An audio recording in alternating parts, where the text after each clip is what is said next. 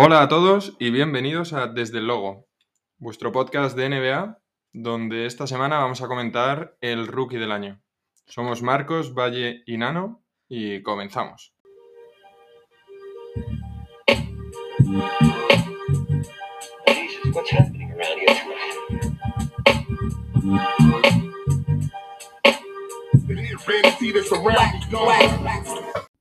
Bueno, eh, hola, ¿cómo estáis? ¿Cómo estamos? ¿Qué semanita? Eh, estrenando intro nueva, ¿eh?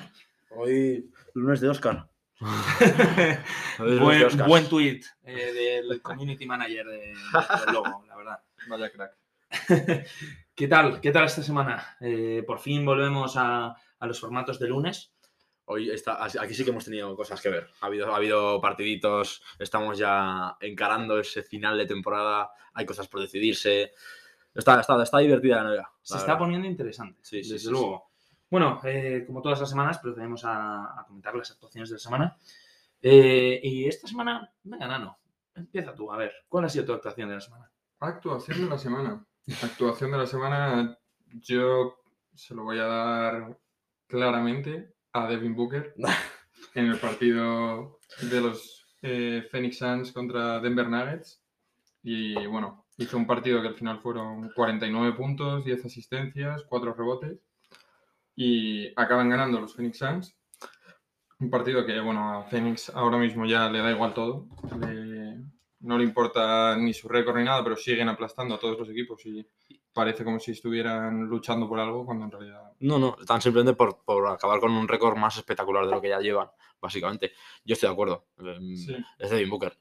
Y hay unanimidad, o sea, es Devin Booker. Es Devin Booker. Es Devin Por Booker. comentar actuaciones más aparte de esas, porque es que al final es contra Denver ese partido. Pero- O sea, joder. ahora, ahora ahí- comentamos más en Sí, sí. esta, ¿no? A mí lo que me, me parece un poco que les puede pasar, como no bajen un poco el ritmo, en el sentido de que sí, van a llegar con una confianza de locos y, y van a llegar con un récord muy, muy, eh, muy, muy grande. Pero el problema que les puede pasar es como a esos Milwaukee Bucks que también quedan primeros de, su, de su año, cuando Giannis todavía no había ganado el anillo y, y al final acaban eh, un poco pagando por ese, ese desgaste, récord, sí, por claro, tener un porque al récord final para tener buenísimo, ese tal. desgaste, o sea, ahora mismo podrían perfectamente jugar Chris Paul, que encima viene de lesión, Mm. y Devin Booker está rotando un poco, que además el equipo seguramente ganaría sin ellos, pero estar un poco Sí. rotando, un poco haciendo ese load management que, que tantos equipos hacen y que al final se demuestra que acaba llevando a campeonatos. Sí, quizás em, en comparación con ese equipo de Milwaukee, veo a, este, a, esto- a estos Phoenix Suns como con más alternativas a la hora de atacar. Quizás ese equipo de Milwaukee mm, era así, desactivabas a Giannis como hizo Miami, eh, se le hacía muy cuesta arriba el partido. Y, y este equipo de Phoenix Suns ha demostrado que sigue ju- jugando a un gran nivel cuando faltan piezas clave. Entonces, es verdad que pueden, Sí. pueden acusar el cansancio, lógicamente, porque han tenido, que, han tenido una temporada bastante, bastante larga y compitiendo a un nivel muy alto durante todo el año. Y habría que verlo. Y hay que ver Pero también. que pero son ahora playoffs, mismo, exacto. ahora mismo están muy bien coralmente y eso, han ganado partidos sin Devin Booker y sin Chris Paul, pero luego llegan playoffs y te interesa tenerles Al al tope. 100%. Claro, bueno, claro. pero en comparación a esos backs de los que hablabas, em, sí que Phoenix ha demostrado que sí que tiene justo lo que decías tú, Marcos, ¿no? Alternativas. O sea, lo que más se criticaba de, de esos backs era que eh, intentaban jugar en playoffs lo que habían estado jugando toda la temporada regular y les costó em, un gran desarrollo de plantilla llegar a hacer algo distinto para conseguir el anillo, ¿no? Em, bueno, no sé, o sea, ahora comentamos más, ya que He tirado por lo fácil, he tirado por Sí, lo sí, fácil. o sea, a ver. os dejo el camino abierto a vosotros. Bueno, yo creo que podemos comentar más esa actuación de la semana que, en la que hay unanimidad, pero eh, a mí me gustaría comentar un par de actuaciones más Sí, eh, sí, sí, ha que, habido, que ha ha habido habido. esta semana, porque ha sido una semana muy interesante. Eh, a mí me gusta mucho la del lunes de Tyrese Maxi eh, contra Miami, que están sin Embiid y sin Harden Sí, y, sí, sí. Y ganan a Miami en una semana funesta para Miami. Miami, ¿qué ha pasado? En Miami, en ¿Qué ha Miami pasado, Miami? ahora mismo. En Miami, no sé, mm, los, los niños no sonríen en Miami. Huele a biscoto, bis- huele a biscoto Miami. Uy, uy, uy, que me vienen los ¿Verdad? Sí, en sí. primera ronda. Sí, sí, bueno, bueno, esa también la vamos a comentar. Pero mm, ganan los Sixers sin Embiid y sin Harden, como, como ya he dicho, con un gran maxi, eh, 28 puntos, 5 asistencias, 4, 5, rebotes, 4 asistencias. Eso es. Y, y la verdad es que eh, jugando muy bien, asumiendo mm, pues mucha responsabilidad, el tío se ve que sí que es verdad que empezaron muy bien las cosas, como comentamos, a ver qué tal seguían, ¿no? Y La ilusión, ahí, la, la ilusión de Harden. claro, y tuvieron ahí un momentito de ah, tal, pero parece que eh, las cosas funcionan en fin. Sí. que es verdad que con mucho tiro libre por medio, pero funciona. Y mm, bueno, luego ha habido también un par de diría- Timberwolves Dallas interesantes, pero Sí. no a nivel de actuación, sino a nivel de partido. no, por eso. Yo quiero comentar como actuación, que se pasa por alto un poco quizás, porque ya empieza a ser algo habitual, eh, Trey Young. Eh, cada vez que pisa Nueva York, va Bueno, a bueno, Madison sí, sí, y, es que te- eh, yo creo que va a empezar a, tomar las decisiones en, te- en tema de plantilla, porque es el dueño eh, absoluto de esa, de esa franquicia, pero sin duda, Igual les iría mejor que cada vez que va, se marca 45 puntos con una facilidad, dejando a, Ta- a Taj Gibson por el suelo, arrastrado en una jugada espectacular. O sea, Trey Young se le dado un- me da la impresión en muchas ocasiones de la temporada como mucho por alto, ¿no? Como que ya está él en, no digo de forma constante todos los partidos, pero uno de cada dos o de cada tres te hace un 30-10. Sí, sí. Pero, sin- 40. pero, sin, pero sin falta. O sea, O un 40, no falla. sí, sí. Y que puede ser que los- el equipo rinda mejor o peor, vale, pero, pero Sí, es que no como, juega, como él es increíble. O sea, Sí, ¿no? Y cuando está eh, John Collins y con Capela juega muy bien el pick and roll, sí que es verdad que eh, lleva las riendas un poco de ese equipo. Sí, Eh, Bogdanovic es- también está enchufadísimo, que en ese Sí. partido acaba con 30 puntos Ujú. Y acaban liderando los dos en ese final de, de locos en el Madison Square Garden, en el que están remontando. Bueno, ese para mí es el partido de la, de la semana por todo lo que me gusta, un Atlanta eh, New York en Nueva York. sí, siempre salsea ahí. Nada, nada, es, es un trash talk. Es que veis a Trey Young al final, eso, Justo iba a los- eso. a los aficionados, de todo. O sea, es Sí, sí. una- un ambiente y una emoción que yo lo que decía es, ojalá, ojalá lleguen los, los Knicks a play-in Solo y para que- puedan jugar play-in.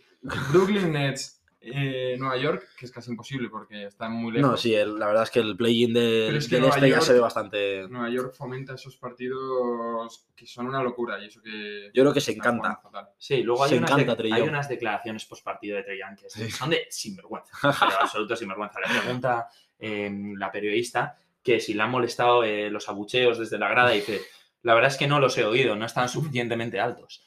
Eh, en un partido que, bueno, eh, Trey Young eh, tuvo un- una eliminatoria ahí de playoffs Eso fue. muy intensa contra. Nueva York, para quien no lo sepa, en la que, eh, bueno, los eli- eliminaron a los Knicks y fue enemigo número uno en Nueva York y le encanta. Exacto, yo creo que le encanta estar en esa posición de villano, es donde mejor se, donde mejor se, se siente en el campo, cuando tiene a todos eh, eh, diciéndole, diciéndole con barbaridades una tras otra, le, le motivan aún más. O sea, es de los jugadores que mejor, yo, yo lo mejor rinde en situaciones de, de una negatividad absoluta en alrededor Sí, de su público. pero justo eso, me encanta. Luego también hay, eh, bueno, continuando con las actuaciones de semana, hay dos muy buenas actuaciones de Donovan Mitchell, Mm. eh, una con 30 puntos contra los Wolves y otra de 37 eh, por ahí, eh, pero las dos son, bueno, son en derrotas contra, Sí. para Utah. Eh, Gobert no está rindiendo un buen nivel, pero bueno, eh, este equipo es diferente en playoffs. Yo creo que con todos los rumores que hay y tal, sería raro que, que los jugadores no dieran un paso adelante en playoffs para decir, oye, aquí no estamos tan mal. Bueno, es interesante el partido de ayer de, de Utah, como Dallas juega un partido muy bueno defensivamente y anulan por completo a Donovan Mitchell. Partido en el que no está Gobert, dicen, pues si conseguimos eh, eclipsar la, la actuación de Mitchell, eh, ya está. Y creo que al descanso se va como con 14 puntos solo. Mm. mucho y el partido se lo lleva a Dallas en el tercer cuarto arrasando. Y ese partido como que me daba la impresión de que también están bastante fastidiados con las lesiones, Utah, pero no les veo como ese empuje que sí podían tener otros años. No Sí, sé, me da la impresión de que no, no es lo mismo. Habrá que ver cómo rinden después. ver, también Donovan Mitchell yo creo que está un poco cansado de Gobert porque Hmm. eso, lo que sale al final diciendo eh, estoy muy orgulloso de los que se han vestido eh, para jugar, como metiéndole ahí una puya a Gobert. Ahí por detrás, sí, sí. A mí me sorprende mucho, ya para terminar, si queréis, con los partidos de la, de la semana, sí. me sorprende mucho que nadie, que nadie haya dicho a, a ese partido de Welcome Home de LeBron. James, ese triple doble de casi 40 puntos, que además, por suerte, porque bueno, también tienen otra actuación muy, muy buena contra los Pelicans, pero pierden. Sí, Este, en cambio, gana contra los Cleveland Cavaliers, volviendo a su casa. Bueno, no, volviendo a su sí, casa. sí, volviendo, sí, jugaron ahí en Cleveland. Y, mm, y eso con 38 puntos, 12 asistencias y 11 rebotes. Es que ya LeBron, quizás como también otro, otro que ya damos por hecho, o sea, está, está promediando 30 puntos. Sí, es no. el, el único que ha llegado a la marca de 30 puntos por partido. Tiene toda la pinta de que, de que LeBron ya no está pensando en esta temporada, sino en llegar a ser el máximo anotador de la Scoring historia de la champ, NBA. sí, sí. Sí, A los no. el scoring champ también. El Scoring. Champ que, si mal no recuerdo, no tiene prácticamente temporadas con Scoring Champ. No, tendría que mirarlo, pero igual son... No, no tantas como uno podría esperar. Claro, no, no, no para ser el segundo máximo anotador de la historia de la liga. También Y- están en una situación un poco curiosa eh, los Lakers, ¿no? Porque al final están ahí en puestos del play-in. Eh, llámalo, llámalo curiosa, llámalo deprimente, sí. desde luego. Bueno, no, a mí no me gusta hacer leña al árbol caído con los Lakers, pero LeBron también tiene, tiene un momento duro porque está ahí tirando el carro, ya sea por el scoring champ o por las razones que tenga LeBron, eso no, ahí no se puede entrar, ¿no? Pero tiene ahí el tobillo, tiene un esguince bastante serio y ayer en unas declaraciones eh, Sí, dijo que no sabía ni cómo había acabado el partido, ¿verdad? que Como- estaba fatal, que bueno, ya vería si puede jugar el siguiente, pero que las sensaciones eran horrorosas. Esperemos que esté bien, que Huele a que jugará el de play-in, pero a medio gas. A ver, si lo gano porque mi equipo juega bien, venga, pues vamos, otro, otra ronda de playoffs más. Pero que tampoco le va a importar mucho, me da a mí si pierden. Porque este año se ven con muy pocas posibilidades. O sea, porque es lógico. Parece Otra que ronda tienen un equipo. Contra Phoenix Suns. Es que no... O sea, todavía me dices que No, no. tocan unos Warriors así un poco lesionados Nada. o la poca madurez que puede tener los Grizzlies. Bueno, ¿eh? Yo a los menos con los Grizzlies. Yo desde No. aquí quería, yo quería comentarlo y me lo has puesto a huevo. Los Grizzlies eh, se dice mucho que tienen que ganar experiencia, que no sé qué. Mira, pues no. Eh, yo veo que va- lo van a hacer muy bien estos playoffs. Tú, Ahora sin Jamorant la están rompiendo otra vez. Es que es el segundo tramo de temporada que están jugando perfectamente compitiendo contra rivales muy difíciles Ujú. sin Jamorant. No me sorprendería nada que con esta Tú- profundidad de plantilla e, e intensidad defensiva hicieran un buen papel en playoffs. deja de gafarme equipos que la semana pasada viniste con el yo vengo aquí defendiendo a Miami y Mm. desde que lo dijiste cuatro partidos seguidos. Bueno, yo llevo defendiendo a Miami desde septiembre. ¿eh? Ya, O sea, ya, sí, ya, claro. Lo comentado en el Va a podcast. ser mi culpa ahora. Gafe, gafe traído al equipo de Miami. El gafe, el gafe de Valle. Bueno, veremos. Ya veremos qué tal les va a, a los Grizzlies esta semana. Y con la tontería de No. la semana pasamos. No, no, yo quería de la semana, porque voy a enlazarlo encima, a ver si me sale bonito. eh, vuelvo otra vez a insistir en las actuaciones conjuntas, otra vez, eh, de Jalen Brown y Jason Tatum, porque ese partido de 37 puntos que has comentado con Donovan Mitchell, un, part- un partido que hace buenísimo, ese partido lo ganan porque entre Tatum y Brown se marcan 52. No es una locura, pero son 52 puntos. Pero es que marcarlos. enlazo con el partido de ayer. Yo que no quería traer el partido justo del día anterior, porque hemos tenido una semana entera, pero es que no, no me han dado opción, porque es que entre los dos se han vuelto a marcar 65 puntos contra Minnesota. Y, y encima me ha parecido significativo porque ha llevado a Boston al primer puesto del este, cuando en enero Sí, es estaban en el puesto número 11 de la, de la conferencia. O sea, cómo ha cambiado la- la- el rumbo de Boston durante esta temporada ha sido eh, increíble. Igual Jalen Brown tiene que empezar a tuitear más, ¿no? Desde No, aquel- Ahora que no tuitee nada. Ahora mismo van, van con velocidad de crucero y les ves, les ves imparables. Es increíble. Sí, Ahora sí. a ver con Robert Williams. Tuvo una ayer caída fea. tuvo una Tuvo- caída es una lesión que a priori no se le ve entrando en playoffs. O sea, igual a mitad del playoffs sí que podía llegar a volver, pero no tienen demasiada buena pinta por ahora. Y eso es una putada como tenían el primer enfrentamiento contra Bru- Brooklyn y sea un Mm. enfrentamiento complicado en el que un buen defensor siempre te interesa tener cuantos más mejor. Sobre todo ahora que Drummond está jugando bien en, en Sí, Brooklyn. verdad que está arrancando un poquito más. Eh, te interesa tener a alguien, bueno, como comentábamos hace un par de episodios, eh, que tenga tanto impacto a nivel defensivo en el equipo. Está, Eh, jugando, está jugando bien Daniel Tice. Va a ser una, una baja sensible, pero bueno, por lo menos tienen un Daniel Tice como quizás más enchufado de lo que se había visto a principio de temporada. Hombre, cuando las cosas van bien es muy fácil sumar. Sí, exacto, luego, Las exacto. dinámicas marcan mucho, ¿no? Las trayectorias de los equipos. Y me llama la atención ya también de ese, de ese partido por comentar el otro lado de la cancha, ¿no? Que lo ocupaban los Minnesota Timberwolves esta vez. Eh, como ya es, eh, está completamente asentado Anthony Edwards como, como la. mm, No diría la primera opción, porque es- esa sigue siendo. Anthony Towns, eso es. Mm. Pero muy cerca ya. O sea, son- se tira casi la, casi la misma cantidad de tiros. Y sobre todo cuando tiene un día enchufado. Ayer se marca 24 puntos. Y hace un partido que no está nada mal. O sea, tira por encima del 50% de a, a canasta, se marca 5 triples de 9 que intenta. Y ya es como que quizás eh, se reivindica a sí mismo como un buen pick número uno. Después de ese primer año que al principio de la temporada, sobre todo, se le tachaba de, de un pufo, realmente. O sea, se Sí, sí. decía, este tío no vale como número uno. Y empezó un poquito, a final de esta temporada, a carburar un poquito más.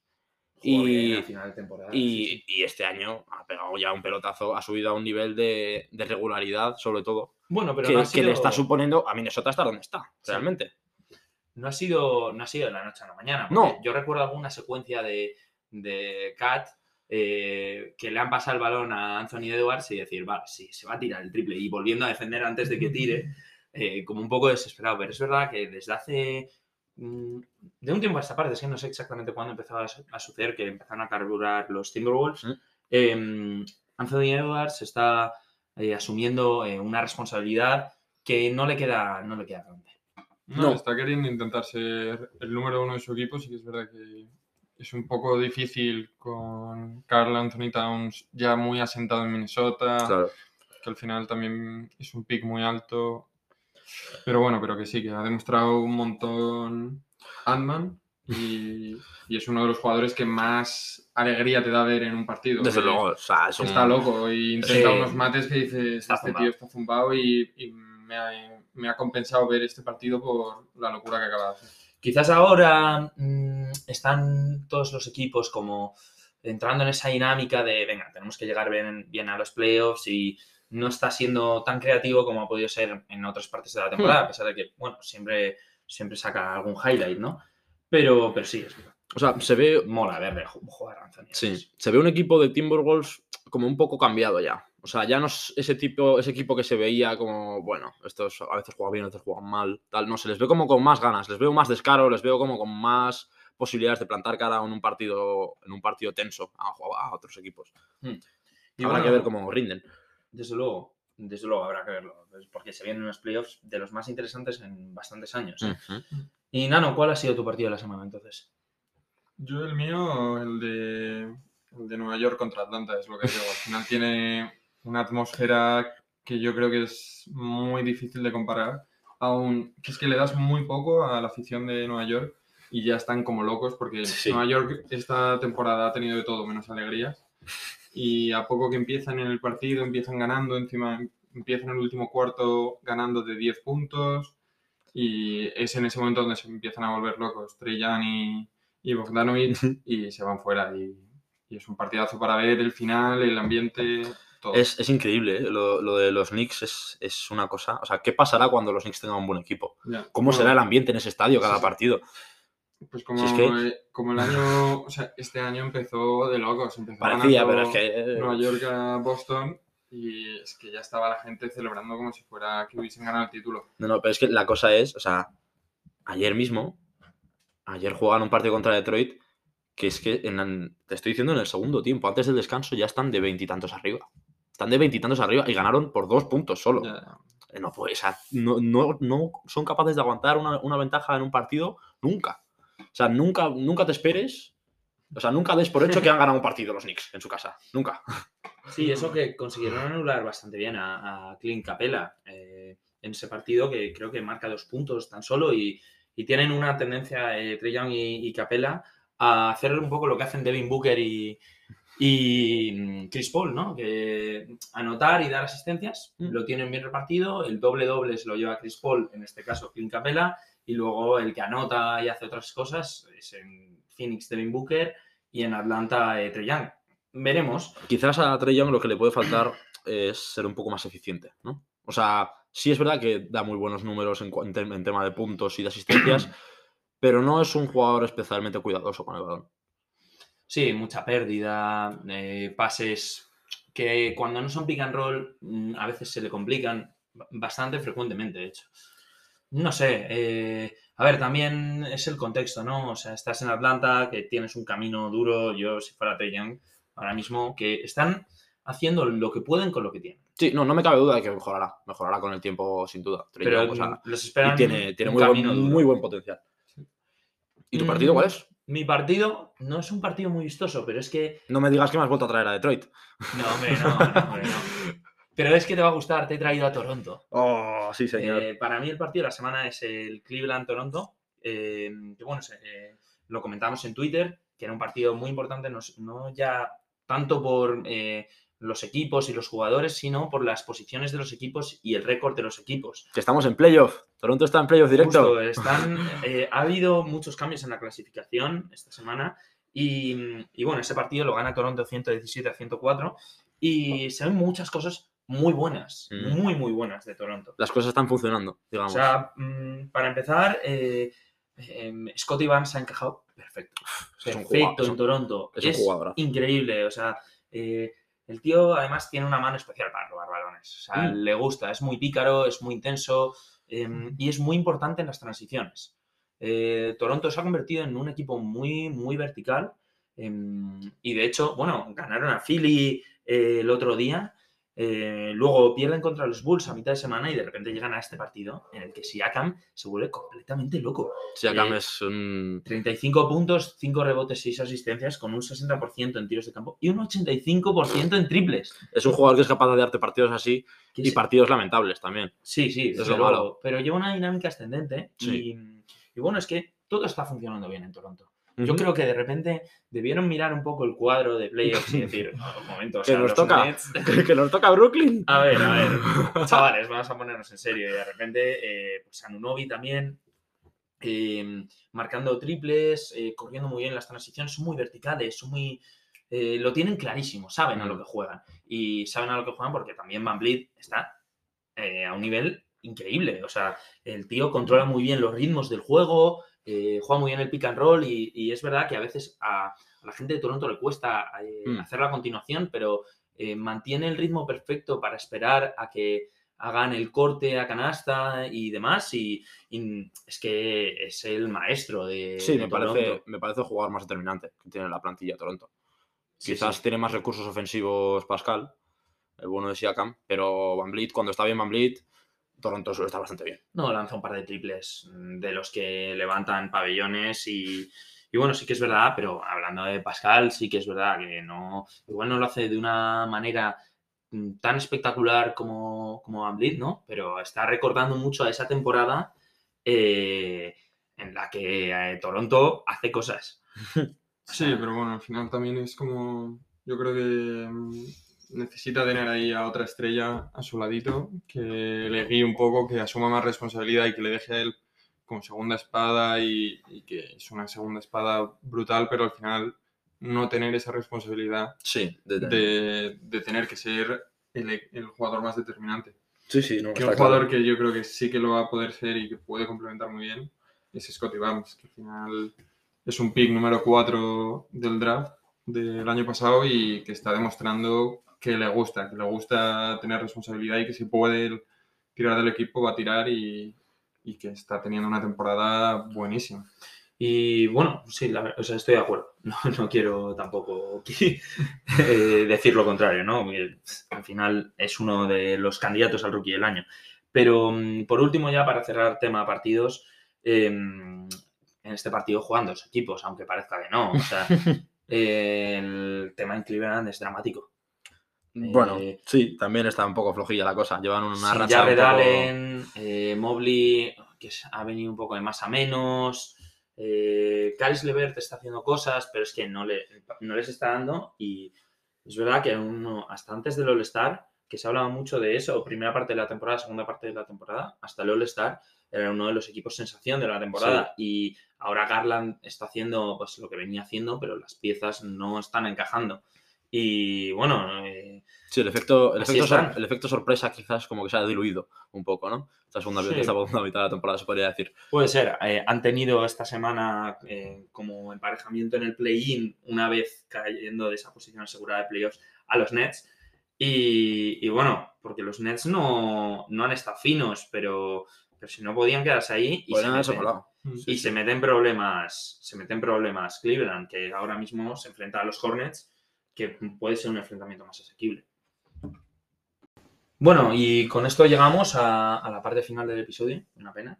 Pero eh, aquí nos toca comentar eh, quién va a ser el rookie del año, el novato que eh, ha demostrado ser mejor que los demás, eh, la perla, ¿no? De, de la camada. Quizás el, el trofeo más discutido, ¿no? Hasta ahora. Todavía ni siquiera diría que está del todo claro. No sé, o sea, yo lo veo, lo veo ya decidido. Sí que es verdad que al final es un poco lo que pasa muchas veces de un jugador empieza muy bien, un rookie empieza muy bien durante la primera mitad de la temporada y hay uno de repente en la segunda mitad que se empieza a poner las pilas y siempre hay el debate de ¿le habrá dado suficiente? ¿Habrá sido suficiente con lo que ha hecho al final como para remediar lo malo del principio o lo menos bueno del principio?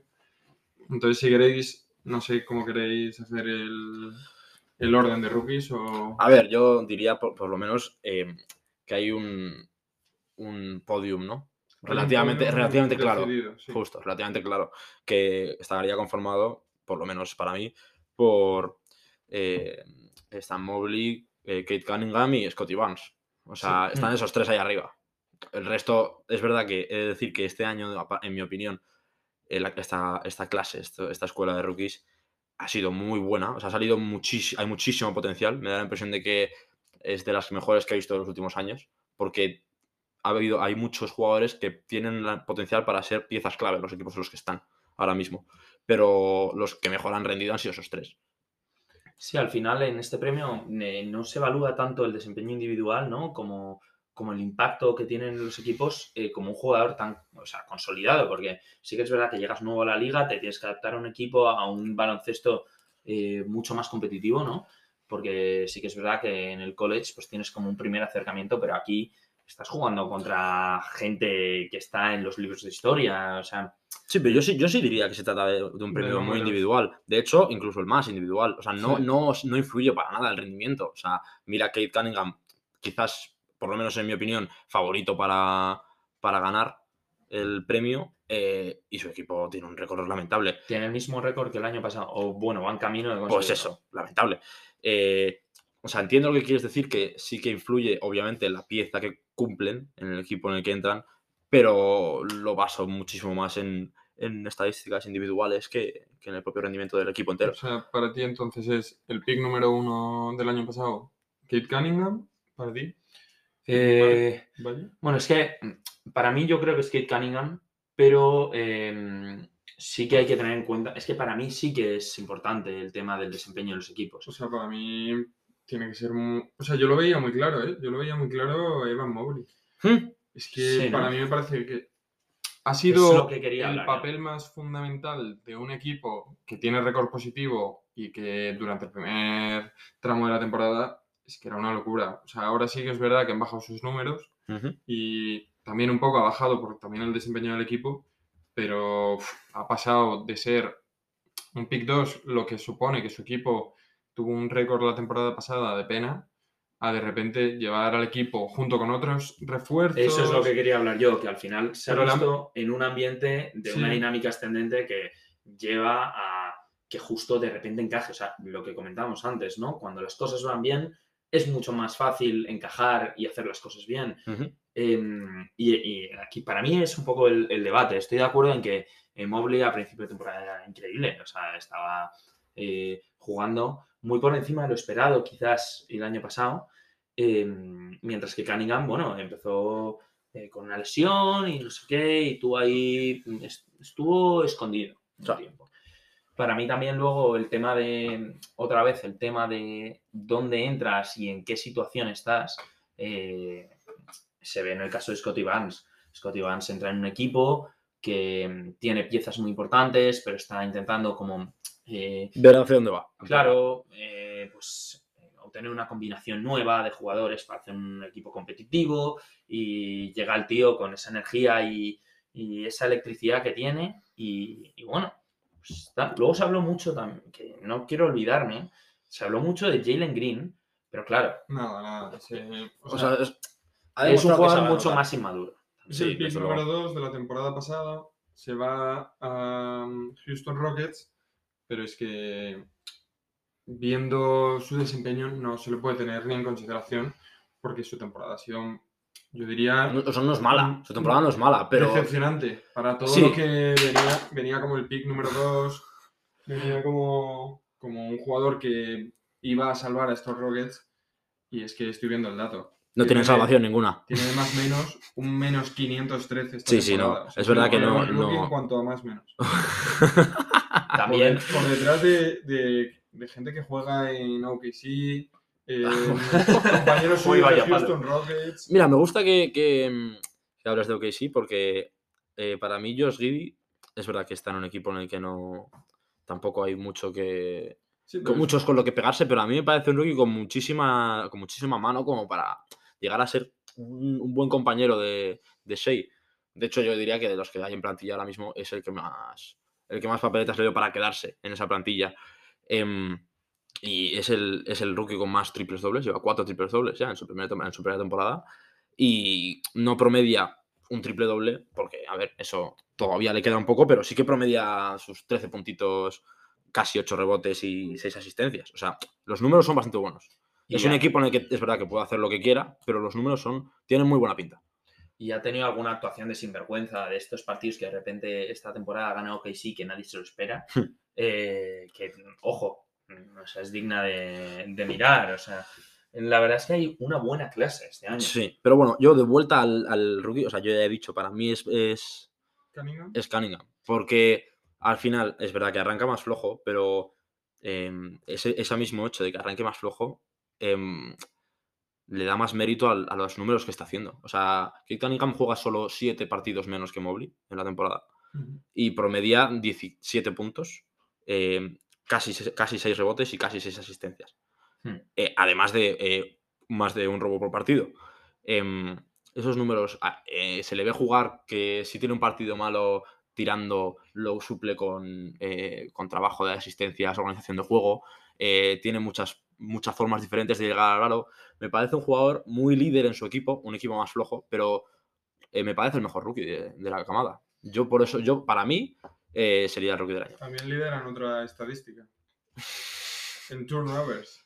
Hombre, sí, claro. Es eso- el rookie que más pérdidas tiene de toda esta, esta lista de Sí, jugadores. sí. Pero al mismo tiempo es, Es el el que más rookie que más responsabilidad tiene, ¿no? Porque es el que más balón tiene, es el obviamente. que se encarga de organizar un poco ahí Bueno, todo eh. el tema en Detroit. Saca 100 turnovers a, a Jalen Green, que ha jugado un partido más. Jalen Green. Pero prácticamente los mismos minutos, prácticamente la misma responsabilidad. pero no- no bombardees a nuestro candidato. Jalen Green no sabe hacer más. Jalen, no, y Jalen, está, Green, Jalen no organiza juego. Jalen Green tira. Y tirando es, muy complicado perder el balón. bueno, pero sí que también sube la pelota de vez en cuando. Sí, pero no es lo mismo. No cumplen un papel parecido. No, y bueno, también sea, son jugadores muy distintos, ¿no? Eh, Kate Sí, Cunningham es más, es más lento, es más. eh, bueno, al principio de temporada se comentaba que, que recuerda un poco a Doncic en esa pausa que tiene eh, para mm, acercarse a canasta, montar las jugadas, ¿no? Y Jalen Green es mucho más eléctrico, es mucho más flashy. Hmm. Eh, que es verdad que por esa razón tendría que tener más pérdidas, pero al final, O sea, para bueno, mí- tiene más. Para mí, yo creo que está directamente relacionado a la responsabilidad. O sea, al final, ¿cuántos puntos tendría Ivan Mobley si jugara en Detroit Pistons? Pues Porque no ya sé. estamos viendo, Son estamos viendo son- a sí, sí. Marvin Bagley, que se ha ido a los Detroit Pistons y lleva dos partidos de 25 puntos.